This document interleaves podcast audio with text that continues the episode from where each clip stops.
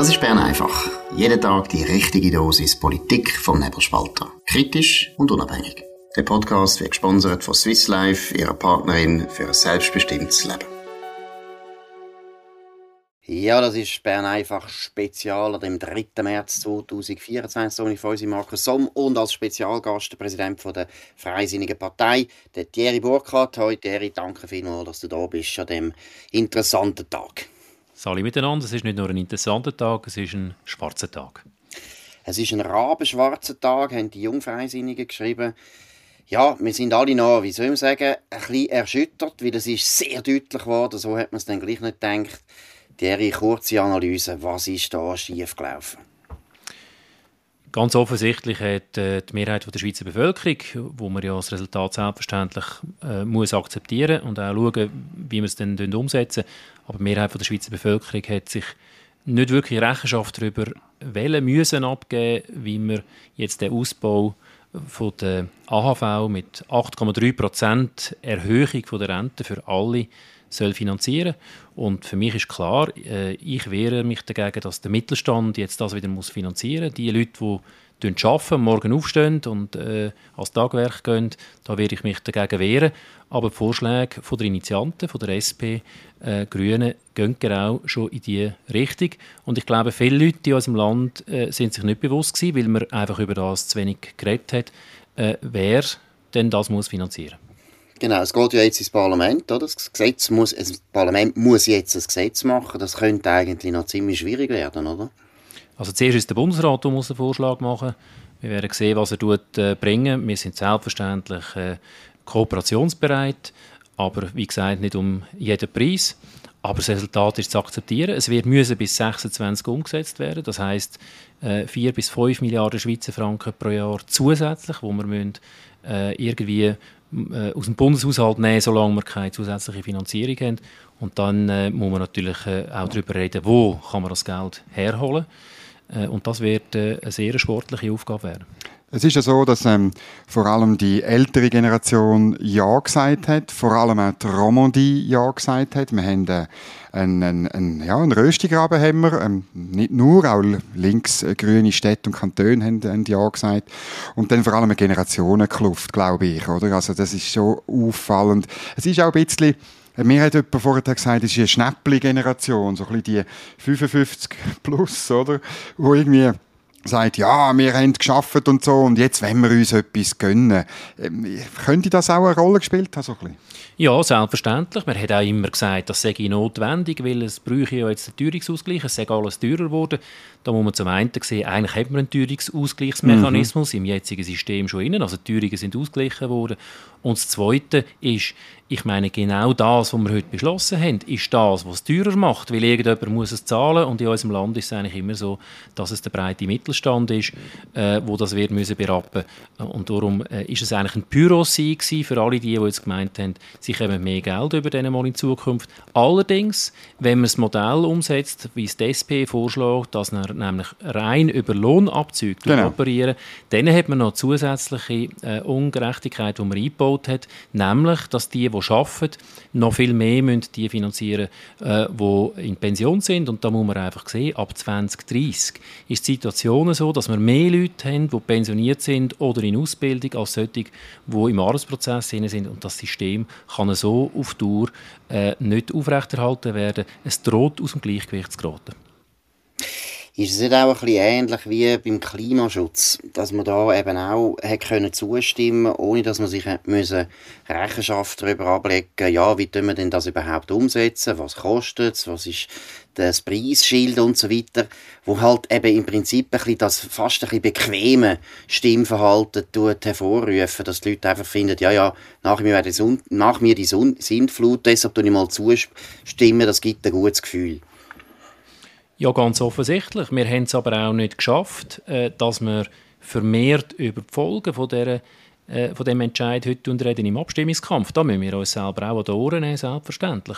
Äh, wir haben nämlich praktisch nur darüber geredet, dass es Leute gibt, die darauf angewiesen sind und darum mehr äh, Renten mhm. brauchen. Und wir haben nicht darüber geredet, wie es denn das muss finanziert werden muss. Weil die Initianten haben sich ja darüber auch ausgeschwiegen. Sie haben es auch nicht vorgesehen. Sie haben dann schon etwa mal ein bisschen schwammig äh, die Fragen beantwortet, irgendwo äh, auf Seite 3 beim Interview.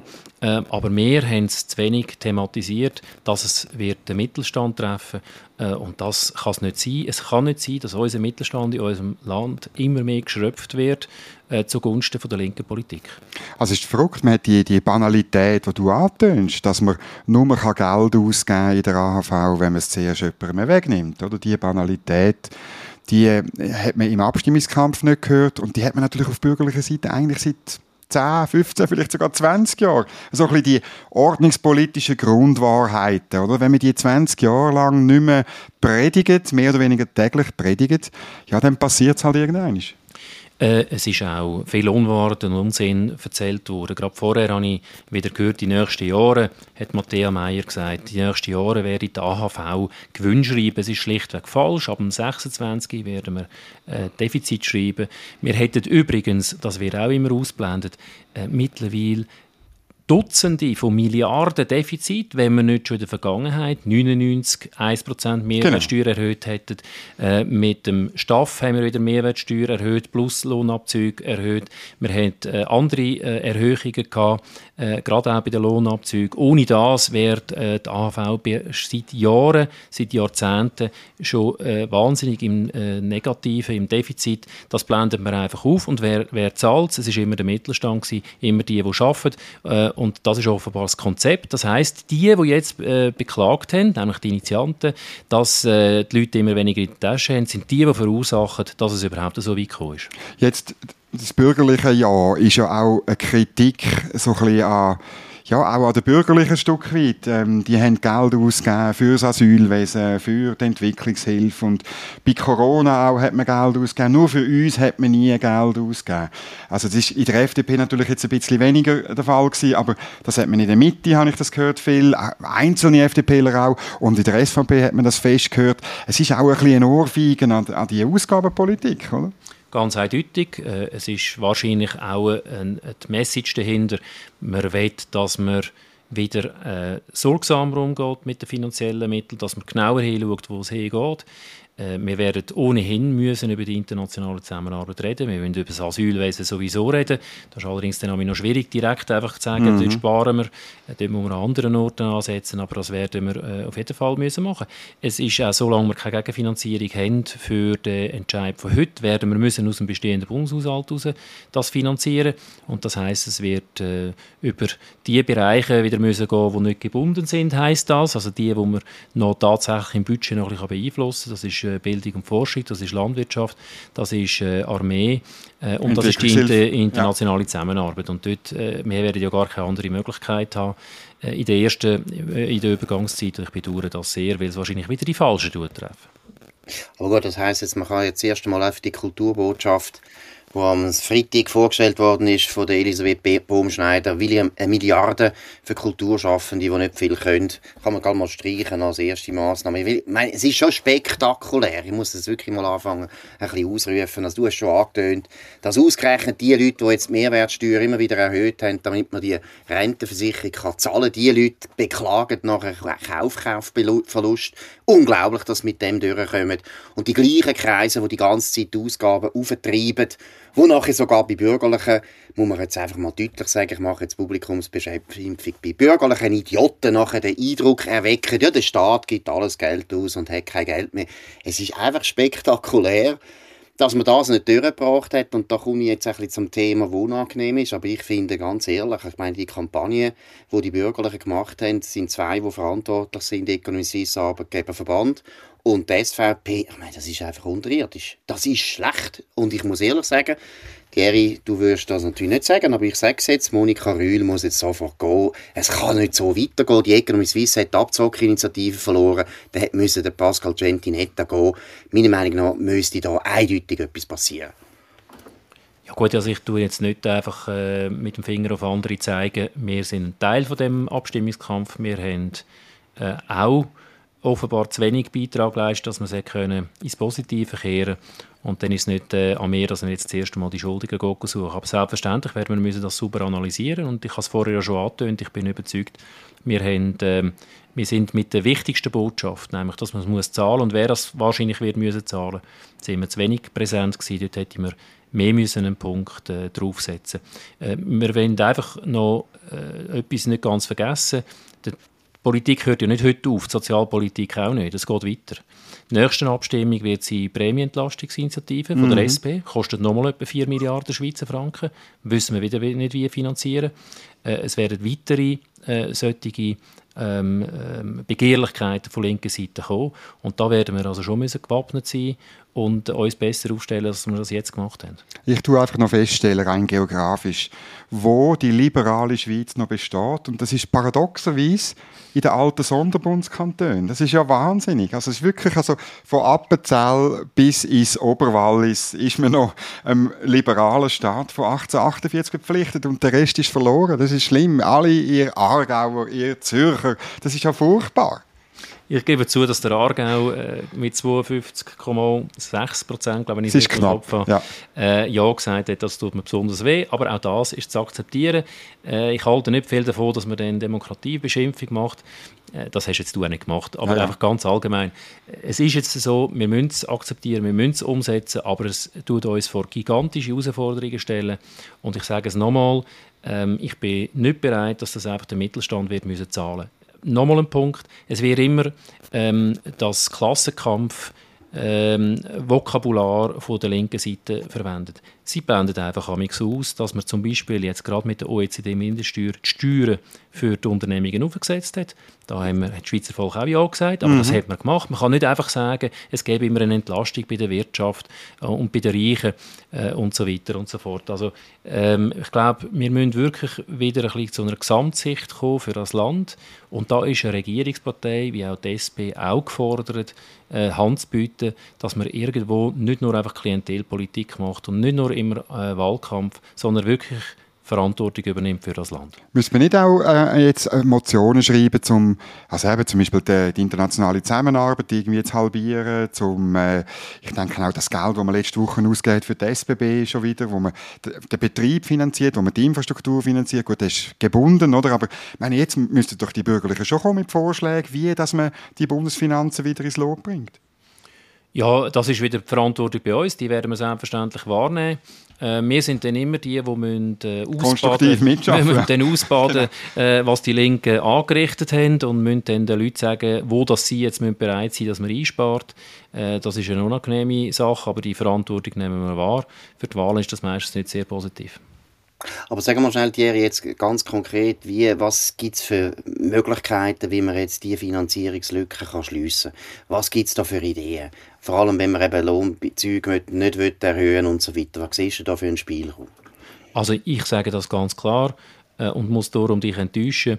Äh, ich warte jetzt erst mal ab, was die Vorschläge sind vom Bundesrat und von den Initianten.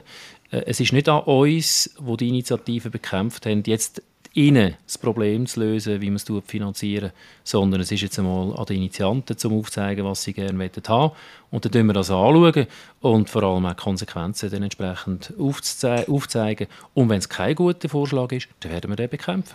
Oder der Pierre-Yves Meyer hat bei SRF gesagt, ja, es kostet ja nur 20 Franken, der Arbeitnehmer pro Monat. Und ich weiß nicht, äh, das ist, in dem Fall zahlen der Gewerkschaftsbund Hungerlöhne. Weil äh, sie sagen ja, dass sie 0,4 oder 0,8, wenn man genau rechnet, Lohnprozent, dann kommst du auf einen Lohn von ungefähr von nicht einmal 4000 Franken. Das sind also wirklich Sklaventreiber, die dort am Werk sind. Aber sagen wir mal, wenn man jetzt vom Bundesrat denkt, ich meine, der Bundesrat hat an sich eine bürgerliche Mehrheit. Man könnte ja eben, zum Beispiel, du hast vorhin die Unternehmenssteuer angesprochen, kann man da nicht zum Beispiel einfach festlegen, jetzt alles da, wo da mehr eingenommen wird, geht jetzt zum Beispiel direkt in die AHV oder so. Weißt dass man Vorschläge macht, wo eigentlich die Linken herausfordern und der Linken eigentlich das Problem aufzeichnen. Oder ist das ein Pipe Dream? Oder wir müssen ähm, die Sache schon jeweils ein bisschen gut durchdenken. Und ähm, so Vorschläge sind zwar gut gemeint, aber wenn wir dann sie genauer anschaut, sind sie nicht immer gut. Weil eigentlich wollen wir ja mehr Spielraum haben mhm. im äh, Budget innen und nicht noch mehr gebundene Ausgaben. Mhm.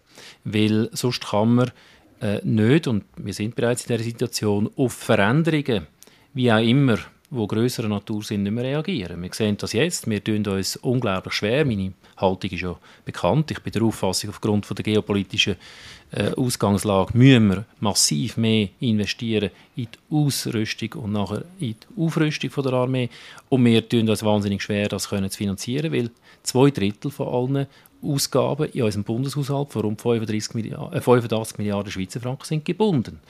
Äh, und darum meine ich, immer noch mehr Fonds, immer noch mehr Zweckbindungen, das kann nicht äh, der Weg von der Zukunft sein, sondern wir tun uns durch das zu fest Handschellen an. Ja, und links, links wollte ja noch etwas anderes. Also deine Ständeratskollegin Franziska Roth, äh, Solothurn SP, die äh, will ja nächste Woche, dass wir die 400, die rund 400 Millionen von der OECD-Mindeststeuer fix für den Wiederaufbau von der Ukraine reservieren, oder? Also, weißt, die, die, die, sie, sie wenn das Geld noch an irgendwelche Orte hin tun, oder? Also, sie kümmert sich gar nicht darum, was jetzt heute passiert ist. Ja, das ist linke Politik. Ähm, Bislang hat eigentlich die Mehrheit der Schweizer Bevölkerung das immer auch durchschaut gesehen. Heute hat man äh, offenbar anders entschieden, im Bewusstsein oder nicht im Bewusstsein, wie auch immer. Aber man hat entschieden, man will den Sozialstaat ausbauen. 8,3% äh, Rentenerhöhung für alle. Ähm, und nicht nur für die, die es äh, tatsächlich vielleicht notwendig äh, hätten. Ähm, es ist schon eine Veränderung äh, von der politischen Kultur in unserem Land und da müssen wir äh, wirklich dagegen haben. Aber es hat auch mit der Politik der bürgerlichen Partei zu tun. Wir müssen da unbedingt über Bücher und ich rege an, dass die bürgerlichen Parteien äh, sich da auch treffen, austauschen und nach Rezepten suchen und auch zusammenarbeiten dort, wo es eben darum geht, dass wir abwe äh, abweichen vom liberalen, ordnungspolitischen Staat, wo die Schweiz immer stark gemacht hat. Also ich finde das total einen interessanten Ansatz und auch wichtig, weil es wird ja jetzt überall gesagt, das ist historisch, oder? Also Pierre-Yves Maillard, das ist logisch, er hat gewonnen, dürfen das auch sagen, das ist ein historischer Entscheid, er hat aber auch recht, es ist einer der grössten Triumph der Gewerkschaften, das muss man schon mal sehen, ich glaube, ich weiss nicht, wie viele, Gewerkschaft äh, wie viele Initiativen Gewerkschaften überhaupt äh, seit dem 19. Jahrhundert durchgebracht haben, muss man anschauen, es sind nicht viele. Das ist unglaubliche Leistung. Eben, das ist ein unglaublicher Erfolg für Gewerkschaften. Ich betone immer Gewerkschaften. Es ist nicht die SP, es sind Gewerkschaften, die das geschafft haben. Mhm. Und finde aber ganz wichtig, was du sagst, weil gleichzeitig, wenn man im Kanton Zürich schaut, zum Beispiel die Uferinitiative, wo ziemlich, äh, ich habe jetzt nicht die neuesten Daten, aber das wird abgelehnt. Die Leute haben schon noch ein Bewusstsein für Ordnungspolitik. Wir sind immer noch ein bürgerliches Land. Wir müssen aufpassen, dass wir jetzt nicht eben äh, das Kind mit dem Bad ausschütten. Wir sind immer noch ein bürgerliches Land. Die meisten Leute haben immer noch einen liberalen Grundinstinkt und ich glaube auch, es stimmt völlig dass die Hälfte, würde ich jetzt behaupten, von den Bürgerlichen, die da zugestimmt haben, wahrscheinlich eher ältere Semester, die haben aus ganz anderen Gründen zugestimmt als die von den Gewerkschaften, logischerweise. Und dort muss man jetzt als Bürgerliche um, unbedingt Gegensteuer geben, dass man eben wirklich uns nicht mehr vorwerfen kann, ja, ihr gebt ja das Geld sowieso aus und es spielt ja keine Rolle, Hans wie Heiri und eben Ukraine kann man ein bisschen Geld ausgeben, für uns können wir wieder Geld ausgeben, das muss, glaube ich, aufhören das schadet eigentlich der Bürgerlichen viel mehr als der Linken. Ja, es entspricht natürlich der linken Politik, wie du gesagt hast. Oder? Von dem her kommt man nicht weiter. Ich will noch, bei der AHV muss es ja dann auch eine nächste grosse Revision geben. Ähm, äh, auch bis 26. Sie wird äh, entworfen von der neuen Sozialministerin, der Elisabeth Bohm-Schneider. Ich gehe davon aus, dass dort auch nicht viel von ihrem Departement wird kommen, sondern die, das ist wieder so wie die letzte AHV-Revision, dass die Bürgerlichen die machen müssen. Oder? Und jetzt habe ich gehört, gerade so aus der Mitte und so, ein Modell so ein bisschen mit Lebensarbeitszeit, also wo die Anzahl Beitragsjahre eine wichtige Rolle spielt, ähm, äh, wird man auch wieder bringen. Ich denke, das wäre schon ein möglicher Gegenvorschlag gewesen zur Renteninitiative. Wie beurteilst du so ein äh, Modell? Also, dass dann faktisch eben der Akademiker würde, würde später können, ähm, das Referenzalter erreichen als jemand, der eine Lehre macht und mit 18 voll verdient. Wir haben ja heute äh, ein Modell vorgeschlagen mit der Renteninitiative, äh, wo es ja darum gegangen wäre, dass äh, je nachdem, wenn die Alterung oder die, die Lebenszeit der Bevölkerung zunimmt, dass auch das Rentenalter zunimmt. Der Automatismus ist abgelehnt worden. Ich glaube, der ist weg vom Tisch, obwohl das andere Länder auch hat. Ähm, aber man hat im Vorfeld der Abstimmung von heute eigentlich immer den Mechanismus kritisiert. Und man hat eigentlich nicht gesagt, grundsätzlich, dass man länger muss mhm. arbeiten aufgrund von der demografischen Entwicklung. Wir haben das Glück, dass wir immer älter werden, ist weg vom Tisch. Das heißt, ich meinte, äh, das Modell von der Lebensarbeitszeit, das ich ja schon länger äh, auch predige, wäre ein gutes Modell. Das heißt, es bemisst sich an der Anzahl Beitragsjahre, die geleistet werden müssen. Ähm, aber wir kommen nicht darum herum, dass die Beitragsjahre werden müssen erhöht werden weil ich habe es vorher gesagt, mit, wenn wir dann mehr Leute haben außerhalb des Arbeitsprozesses als im Arbeitsprozess, dann lässt sich das System so schnell nicht mehr finanzieren und wir müssen äh, im Umstand, dass wir immer älter werden, Rechnung tragen, wie das eigentlich praktisch alle anderen europäischen Staaten bereits schon gemacht haben. Und dann finde ich auch noch die Frage von der Teilzeit muss man noch besprechen. Also das ist ja auch, äh, dein Kollege Damian Müller hat da einen entsprechenden Vorstoß auch eingereicht, oder? Man muss schon sagen, ähm, viele können sich leisten, vor allem auch wenn sie mit dem Staat arbeiten, dass sie 60 oder 80 Prozent arbeiten, aber das kommt natürlich der AV auch zu spüren über. Und das ist nicht gut. Und man muss wieder davon reden, dass das eigentlich das normale Modell ist, dass man 100 Prozent schafft. Darum ärgere ich mich natürlich immer über das Narrativ der Linken, wo immer uns weiss machen dass praktisch alle in diesem Land äh, am Hungertuch nagen, äh, außer ja, die, ja. die Herren Ermotti und andere. Und das ist einfach nicht die Lebensrealität. Die Lebensrealität ist, dass es den meisten Leuten in diesem Land gut geht. Jeder wünscht sich, dass es sich besser geht und dass nur ein kleiner Teil ist, der tatsächlich Schwierigkeiten hat. Und dort hätte man eben müssen ansetzen und nicht einfach flächendeckend äh, äh für alle. Ähm, aber äh, klar ist, dass wenn man natürlich äh, das Leben immer teurer macht aufgrund von Ausgaben, dass natürlich immer mehr werden Schwierigkeiten bekommen. Aber jetzt ist es tatsächlich so, dass äh, gerade äh, die Leute bei der öffentlichen Hand sehr gut bezahlt sind, dass darum sehr viel nur noch Teilzeit arbeiten, auch in der Privatwirtschaft mittlerweile mhm. ist das fast das gängige Modell geworden in gewissen Branchen und äh, das stellt den Staat schon vor einem gigantischen Problem, wo eigentlich das Modell ist, dass man von einem 100% Job ausgeht, allenfalls 80, auch zur Finanzierung von äh, der ganzen Sozialsystem. Und da wird es noch ein bisschen schwieriger. Ich ein, werden. Ich werde auf ein äh, Projekt äh, noch hinweisen. Im Kanton Solothurn hat die FDP ja eine Initiative gehabt, 1 zu 85, die gesagt hat, pro ähm, 85, es darf nicht mehr als eine äh, in der, oder eine in der Verwaltung geben, die schafft auf 85 äh, Einwohnerinnen und Einwohner. Das ist leider knapp abgelehnt worden, aber relativ knapp abgelehnt worden. Mhm. Ich glaube, so etwas müssen wir auf äh, Bundesebene auch ins Visier nehmen, irgendeinen einen, einen, Deckel, weil es ist gigantisch, wie viele Leute das beim Bund arbeiten, es ist gigantisch, wie viele das bei der öffentlichen Hand arbeiten. Die machen, die meisten von denen sehr einen guten Job, ich will da gar niemanden kritisieren, aber irgendwann wird das nicht mehr finanzierbar. Ja, sofort wieder bringen in anderen Kantonen oder auch auf Bundesebene, finde ich gut. Genau, gut. Das war es, Bern einfach spezial an dem rabenschwarzen Tag, Abstimmungssonntag, mit dem Thierry Burkhardt, Präsident der FDP. Danke vielmals für das interessante Gespräch. Ihr könnt uns abonnieren auf nebelspalter.ch und so weiter, Spotify, Apple Podcasts und so weiter. Könnt uns weiterempfehlen, könnt uns hoch bewerten, würde uns sehr freuen. Wir hören uns heute nochmal einmal. Wir machen noch ein weiter, noch weitere Analysen, was da alles schiefgegangen ist. Vielleicht auch noch ein paar Ergebnisse der Kantone ein bisschen besprechen.